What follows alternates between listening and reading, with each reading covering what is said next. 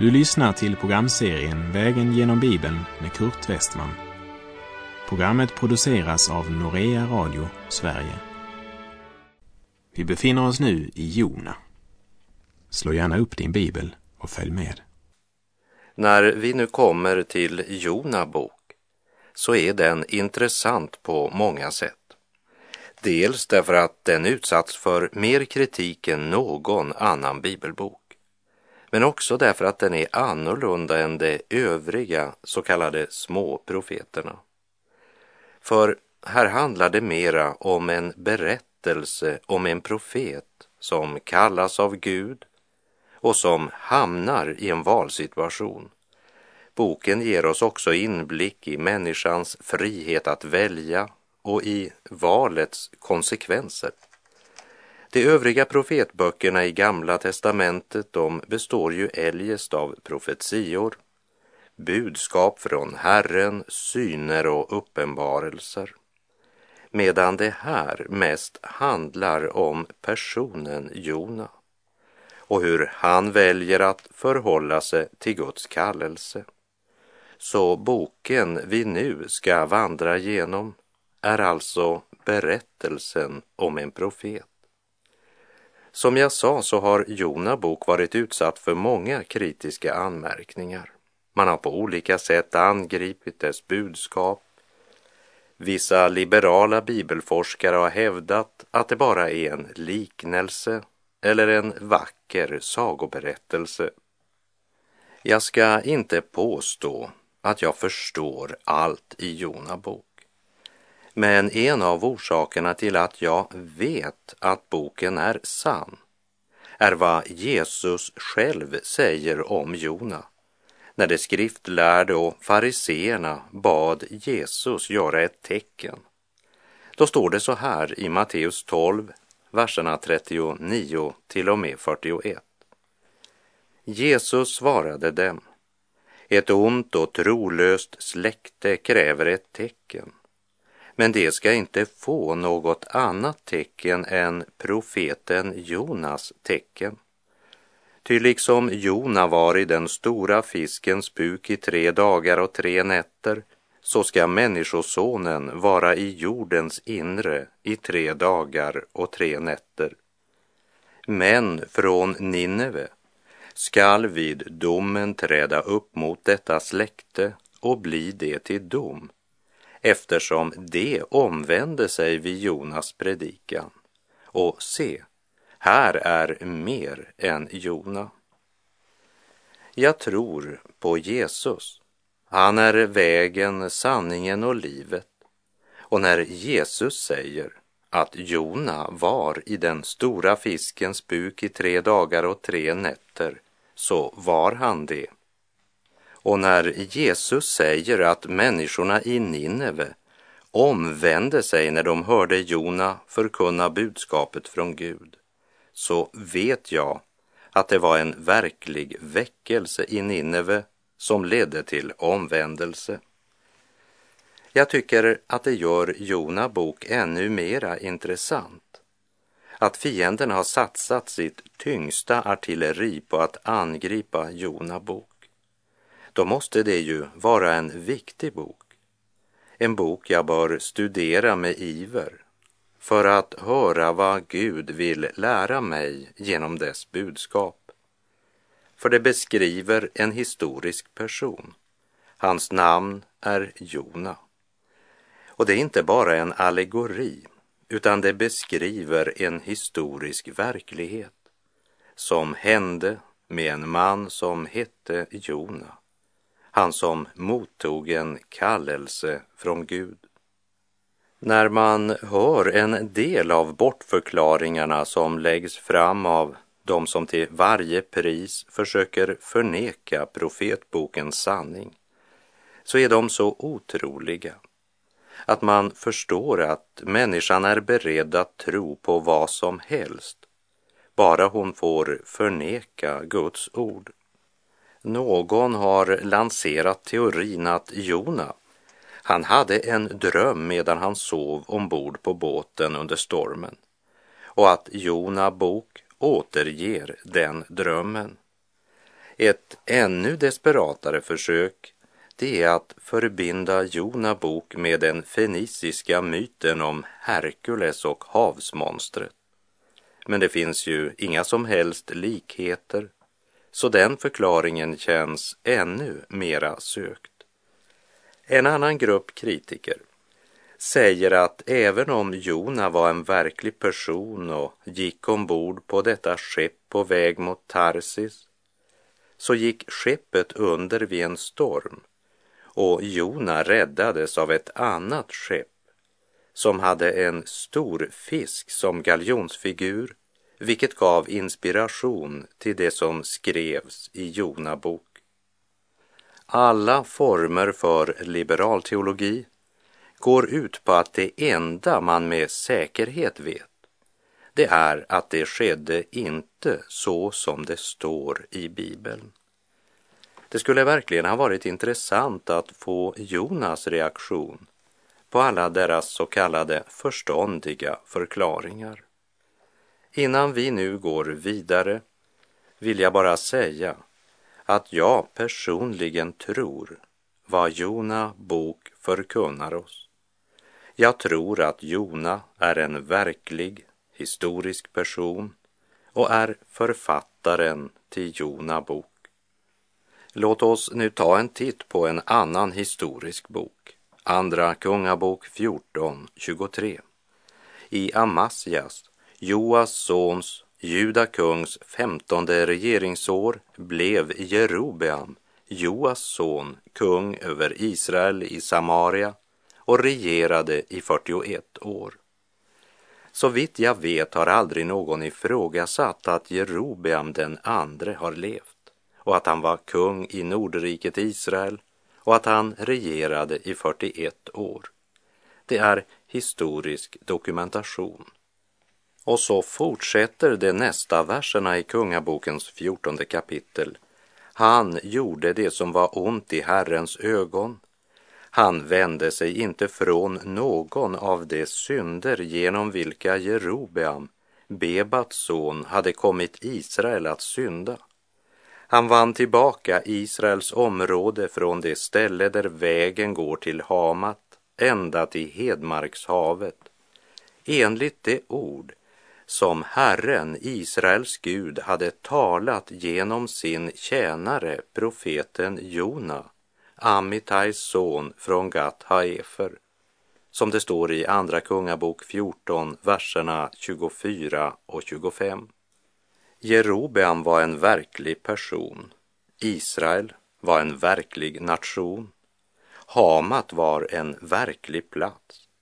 Och då är det ju ganska osannolikt att personen Jona bara skulle vara en påhittad person. Andra kungabok är en historisk bok. Därför är det naturligt att anta att Jona är en historisk person. Inför dessa verser försöker någon säga att Andra kungabok talar om en annan Jona. Men det är nästan inte värt att besvara en gång. För det är knappast troligt att det fanns två Jona, vars fader hette Amitai och som båda var profeter. Det blir ännu mer uppenbart när vi inser att Jona inte heller var något vanligt allmänt namn som vår Kalle eller Anders. Enda gången skriften refererar till namnet Jona, det är i Andra Kungabok 14 och i Jona bok i det gamla testamentet, samt i Matteus kapitel 12 och Lukas kapitel 11.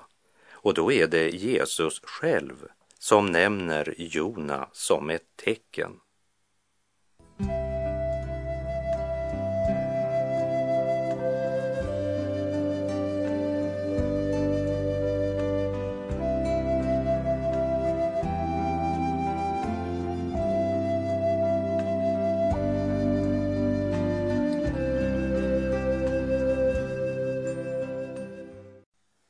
Jona var profet, men Jona bok är inte en profetia. Den innehåller inte något profetiskt budskap som Jona förkunnade, men återger avgörande och viktiga händelser i profeten Jona liv. Boken pekar fram mot Kristi uppståndelse. Jona bok är inte en fiskehistoria, vilket bekymrar alla dessa som önskar förneka bokens budskap, därför att man anser att det som berättas är alldeles omöjligt. Men det är inte den stora fisken som är problemet, utan problemet i boken det är Jona som likt den förlorade sonen väljer att vandra bort från faderns ansikte. Han betalade för resan och steg sedan ombord för att fara med dem till Tarsis undan Herrens ansikte, som det står i slutet av vers 3 i Jona kapitel 1. Den fallna människan har lika svårt att tro på budskapet om Kristi uppståndelse från de döda som man har för att tro vad Guds ord vittnar om Jona och det som hände med honom. Otron kommer alltid att förneka undrens Gud, vare sig det gäller budskapet i Jona bok, jungfrufödseln eller Kristi uppståndelse från de döda. Budskapet i Jona bok talar dels om Kristi uppståndelse men också om att frälsningen inte vinns genom gärningar, men genom tron. Och med tro menar jag då inte bara att hålla det för att vara sant, men jag talar om tro som leder till omvändelse. På Jom Kippur, den stora försoningsdagen, så läser de ortodoxa judarna Jona bok. Lägg speciellt märke till de sista orden i Jona 2.10. Frälsningen är hos Herren. Jona bok uppenbarar också för oss att Guds nåd kan inte om intet göras. Jona vägrade gå till Nineve, men Gud skulle ändå låta omvändelsens budskap ljuda i Nineve. Och just i det här tillfället så är det speciellt intressant att Jona skulle bli ett vittne för folket i Nineve. Jona visste inte att han skulle bli det, men han blev det. På grund av Guds trofasthet blir Jona inte förkastad av Gud och det blir inte du heller. Det kan uppstå situationer och förhållanden som gör att Gud inte kan använda dig i sin tjänst.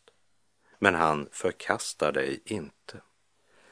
Likt en fotbollsspelare som sitter på avbytarbänken. Jag vet att det är inte någon god illustration eftersom i fotboll handlar det om att prestera för att få vara med. Men i Guds rike handlar det endast om att leva i ljuset leva inför Guds ansikte. Men jag tror att du förstår vad jag menar när jag säger att Gud inte förkastar dig, även om du har ställt dig så att han inte kan använda dig just nu. När du är redo att göra upp och bekänna och vandra efter hans vilja så är Gud redo att återanvända dig i sin tjänst. Här vill jag citera slutet av vers 2 i kapitel 4. Jag visste att du är en nådig och barmhärtig Gud, långmodig och stor i nåd och sådan att du ångrar det onda. En vers som verkligen låter oss skåda in i Guds hjärta och som redan här i Gamla testamentet uppenbarar för oss vem Gud är och hurdan Gud är. Det blir ibland sagt att i Gamla testamentet möter vi en sträng och dömande Gud, medan Nya testamentet uppenbarar Guds kärlek. Men läs Jona bok och du ska inse att Gud är ingen hämndfull Gud, utan nådig och barmhärtig och stor i nåd. Gamla och Nya testamentet tillsammans uppenbarar både Guds heliga vilja och Guds underbara frälsningsplan för den förlorade människan. Men den som inte vill låta sig frälsas står under Guds dom. Gud är rättfärdig när han dömer syndaren. Jona bok uppenbarar också Gud som hela världens Gud. Ja, han är Israels Gud. Men hans frälsning omfattar alla nationer, folk och etniska grupper.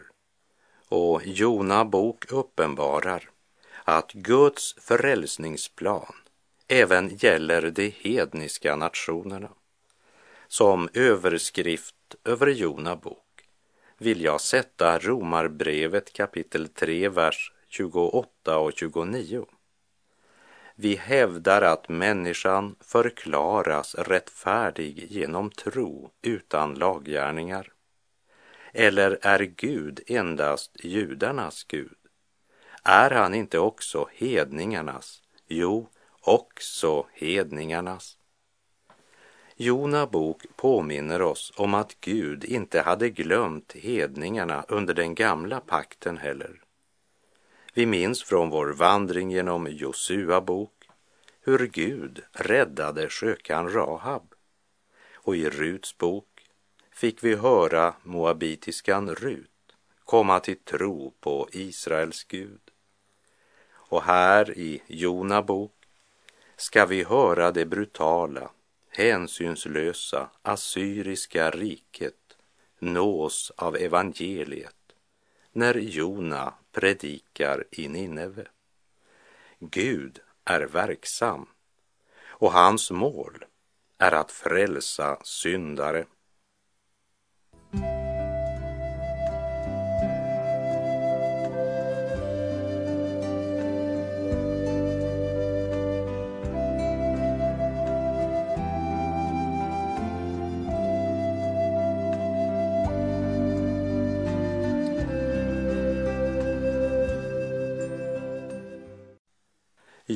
Jona är den första hedningamissionären. Han blev det redskap Gud använde för att frälsa en stor del av Nineves befolkning. I Matteus 12.41 säger Jesus Men från Nineve ska vid domen träda upp mot detta släkte och bli det till dom eftersom det omvände sig vid Jonas predikan. Jona betyder duva. Och jag tror inte att det är någon tillfällighet att den första hedninga missionär som blev redskap till att stora skaror kommer till tro i det hedniska och ogudaktiga Nineve bär just det namnet. Duvan har ju i vår tid blivit en fredssymbol och det är ju i och för sig fint. Men som Guds barn bör vi ha klart för oss att i skriften symboliserar duvan den helige ande. Och apostlagärningarna är ju berättelsen om hur den helige ande bringar budskapet om frälsningen i Kristus ut också till hedna folken. Och jag tror att när Gud sänder Jona till den tidens mäktigaste hedna folk så förebildar det hur evangeliets budskap en gång ska nå ut till alla nationer, folk och raser. När det gäller duvan som en symbol för den helige Ande så vill jag citera vad som står i Matteus kapitel 3, vers 16 och 17. När Jesus hade blivit döpt steg han genast upp ur vattnet och se, himlen öppnades och han såg Guds ande sänka sig ner som en duva och komma över honom. Och en röst från himlen sade, denne är min son, den älskade.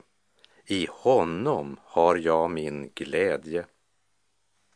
I Apostlagärningarna 1, vers 8 säger Jesus till sina lärjungar. Men när den helige ande kommer över er ska ni få kraft och bli mina vittnen i Jerusalem och i hela Judeen och Samarien och ända till jordens yttersta gräns. Och vidare står det i Apostlagärningarna 1.9. Då han hade sagt detta såg de hur han lyftes upp och ett moln tog honom ur deras åsyn. Jesus talade om den helige Ande i vars kraft de skulle bli Jesu vittnen till jordens yttersta gräns. Och som jag redan nämnt så symboliseras Guds helige ande genom duvan. Därför är det så underbart att tänka på profeten Jona. Jona lika med duva. Kan du förnimma evighetens vingslag i detta? Sannerligen, det är något mer än en tillfällighet. Det är Gud. Genom Jona bok stadfästs än en gång hur centralt förkunnelsen står när Gud ska gripa in i människors liv. Och just därför måste förkunnelsen av Guds ord vara det centrala i allt vårt församlingsarbete. I Första Samuels bok 15.10 så läste vi om profeten Samuel. Då kom Herrens ord till Samuel, han sade. Och om Natan, profeten som talade kung David till rätta, så läser vi i Andra Samuelsboken 7.4. Men om natten kom Herrens ord till Natan. Och i Jeremia 1.4 säger Jeremia Herrens ord kom till mig. Och det var precis så det började även för Jona. Herrens ord kom till honom med en kallelse. Jona möter en kallelse från Gud som vände upp och ner på hela hans tillvaro. På ett ögonblick var hela hans livssituation förvandlad. Allt det vi ska läsa om denne Amittais son som heter Jona, det har sina rötter i den kallelse Jona här mottar. Och vi får en inblick i vad som blev konsekvensen av att vända inte bara kallelsen ryggen, men också vända Gud ryggen. För vi kan inte svika Gud utan att vända honom ryggen. Jag vet att det är vanligt när man studerar profeten Jona att dra parallellen till Paulus, hedningarnas apostel i Nya testamentet. Och det finns ju verkligen många likheter mellan det gamla förbundets första hedningamissionär och det nya förbundets stora hedningamissionär. Man kan indela Jona bok i Jona fyra missionsresor. Vid den första resan så var destinationen fiskens buk. Vid den andra resan blev destinationen på torra land.